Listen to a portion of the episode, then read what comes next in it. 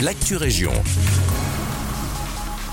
Bonjour à tous, ici Guillaume. Un corps sans vie retrouvé à Rode-Saint-Genèse. Ce jeudi 25 janvier, aux alentours de 6 heures du matin, le corps d'une jeune fille âgée de 15 ans a été retrouvé le long des voies sur la ligne Bruxelles-Nivelles. Le trafic ferroviaire a été interrompu dans les deux sens et la police ainsi que le parquet se sont rendus sur place. D'après Infrabel, les circonstances du drame restent floues. Un médecin légiste a été mandaté pour déterminer les causes du décès. C'est vers 12 h 30 que le trafic a quant à lui repris son cours.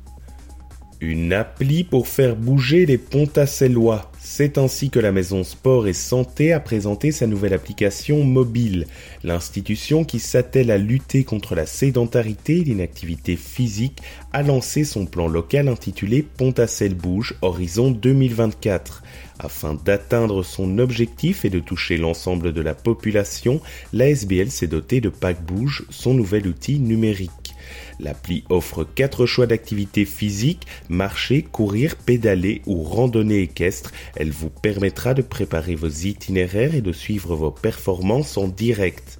Pack Bouge est une appli gratuite et elle est téléchargeable sur iOS et Android. La magie sous toutes ses formes. Ce samedi 27 janvier, le Wo Hall se transformera en véritable caverne d'Alibaba.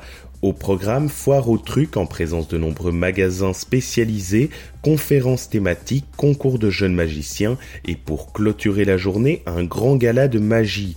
Infos et réservations sur le site de l'agenda culturel du Brabant Wallon www.agendabewe.be. C'est la fin de cette Actu Région, merci de nous écouter et un agréable vendredi avec nous.